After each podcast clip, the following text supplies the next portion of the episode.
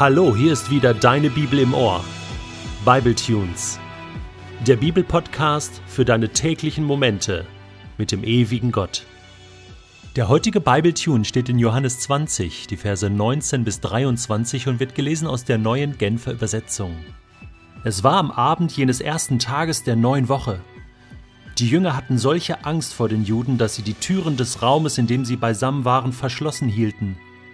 Mit einem Mal kam Jesus, trat in ihre Mitte und grüßte sie mit den Worten Friede sei mit euch. Dann zeigte er ihnen seine Hände und seine Seite. Als die Jünger den Herrn sahen, wurden sie froh. Friede sei mit euch, sagte Jesus noch einmal zu ihnen. Wie der Vater mich gesandt hat, so sende ich jetzt euch. Und er hauchte sie an und sagte, Empfangt den Heiligen Geist. Wem ihr die Sünden vergebt, dem sind sie vergeben. Wem ihr sie nicht vergebt, dem sind sie nicht vergeben. Ja, der heutige Text ist, wie soll ich sagen, ultimativ, superlativ in vielerlei Hinsicht. Zunächst einmal die genauen Datierungen. Es war am Abend jenes ersten Tages der neuen Woche. Hier wird genau beschrieben, wann Jesus auftauchte. Und dann verschlossene Türen, Jesus konnte durch Wände gehen. Das erscheint uns märchenhaft, aber auf der anderen Seite hat Jesus gesprochen, wurde Jesus erkannt und er zeigte ihnen seine Hände und seine Seite. Das heißt, er zeigte ihnen seine Wunden, seine Kreuzigungswunden, die Nägelwunden, die waren also an diesem Auferstehungsleib von Jesus erkennbar. Ein wichtiges Indiz dafür, dass Menschen nach der Auferstehung an ihrem Körper wiedererkannt werden, aber nicht mehr einen materiellen Körper haben. Das ist irgendwie verrückt, oder? Jesus konnte durch Wände gehen, war aber erkennbar, äußerlich. Und wie gesagt, sprechen konnte er auch. So viel mal zu den äußeren Umständen. Ja, Jesus wurde gesehen von den Frauen am Grab, als der Auferstande, von den Jüngern, immer wieder, von den Emmaus-Jüngern, berichtet Lukas, bei der Himmelfahrt, das war der letzte Zeitpunkt auf der Erde, insgesamt von über 500 Menschen, berichtet Paulus später, der ja selbst Jesus auch begegnet ist. Aber jetzt mal zu der entscheidenden Frage, warum Jesus seine Jungs überhaupt besucht hat. Um ihnen Mut zu machen, um ihnen Glauben zu geben, den sie vielleicht ein Stück weit verloren hatten. Sie hatten Angst vor den Juden, sie haben sich eingeschlossen. Und das war eine berechtigte Angst. Todesstrafen, Verfolgung wurde ausgesprochen. Sie hielten sich verschlossen, sie hielten sich bedeckt, sie hielten sich versteckt, und Jesus kommt in ihr Versteck und er verurteilt sie dafür nicht, aber er sagt ihnen, Friede sei mit euch, Shalom Alechem, der Friede Gottes sei mit euch. Und das sollte ihnen Kraft geben, und dann gibt er ihnen Beweise für seine Auferstehung. Und das alles soll ihnen Mut machen, und er spricht ihnen Mut zu, indem er sie beauftragt und sagt, so wie der Vater mich gesandt hat, so sende ich jetzt euch. Wahnsinn. Dieser Missionsbefehl, den wir in allen Evangelien und auch in der Apostelgeschichte finden, also fünfmal insgesamt im Neuen Testament, der ist so wichtig, der ist so klar.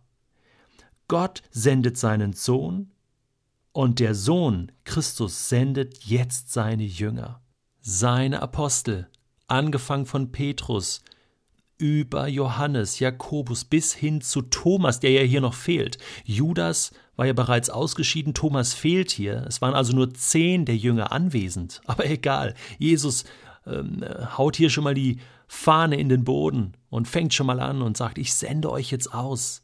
Habt Mut rauszugehen aus diesen geschlossenen Räumen und durch ihre Evangelien und Briefe später und durch die mündlichen Zusagen senden die Apostel auch alle nachfolgenden Generationen, auch uns hinaus in die Welt. Der Missionsauftrag gilt jedem, der Jesus nachfolgt.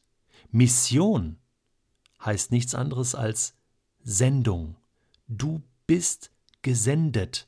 Du bist auf Sendung sozusagen für Gott. Gott ist der Urheber der Mission. Er sandte seinen Sohn. Und jetzt sendet Jesus uns. Er sendet dich und mich. Aber nicht nur das. Nicht nur, dass die Botschaft, die gute Nachricht von dem Sterben Jesu und der Auferstehung, dem neuen Leben hinausgehen soll, es wird auch sozusagen amtlich besiegelt durch den Heiligen Geist. Jesus hauchte seine Jünger an, empfangt den Heiligen Geist. Was passiert da genau? Die Ausgießung des Heiligen Geistes war ja erst Pfingsten. Das kannst du übrigens in dem bereits produzierten Buch der Apostelgeschichte bei Bibletunes nachhören, wie es da abging. Aber das war erst ein paar Wochen später. Was ist das jetzt hier? Eine symbolische Handlung? Ich glaube, es war mehr. Hier wird das Wort gebraucht, was wir auch im Schöpfungsbericht finden, wo Gott Adam anhauchte und so Adam zu einer lebendigen Seele wurde wenn Gott haucht sozusagen seinen Lebensgeist, den Geist Gottes, dann führt das zu Leben. Auch in Hesekiel 37 heißt es, dass Gottes Atem Tote wieder lebendig macht. Und genau das ist hier gemeint. Jesus haucht sie an und ich glaube, in dem Moment wurden seine Jünger, wie soll ich sagen, lebendig. Sie, sie wechselten vom Tod ins Leben. Jetzt war plötzlich ein historischer Moment. Sie gehörten zum Auferstandenen und hatten Auferstehungskraft in sich. Diese Kraft wurde erst ab Pfingsten freigesetzt. Bis dahin hielten die sich ja noch weiter bedeckt. Wir lesen in der Apostelgeschichte, dass sie sich weiterhin noch versammelten und, und Ruhe bewahrten in den Gemächern und sie trafen sich zum Gebet. Und erst an Pfingsten gingen sie raus. Keine Eile, aber diese offizielle Bevollmächtigung der Apostel, das passierte hier. Und worin bestand jetzt diese Vollmacht?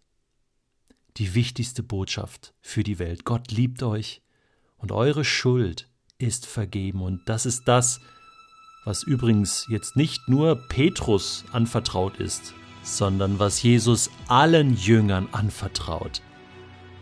Er bevollmächtigt alle Gesandten, auch dich und mich. Warum kann ich das so sagen?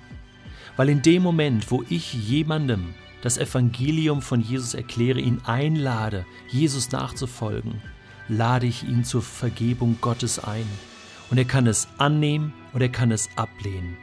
In dieser Form sind wir zu, zu Botschaftern der Vergebung Gottes in dieser Welt geworden. Deswegen noch einmal, Friede sei mit dir wie der Vater mich gesandt hat, so sende ich jetzt dich.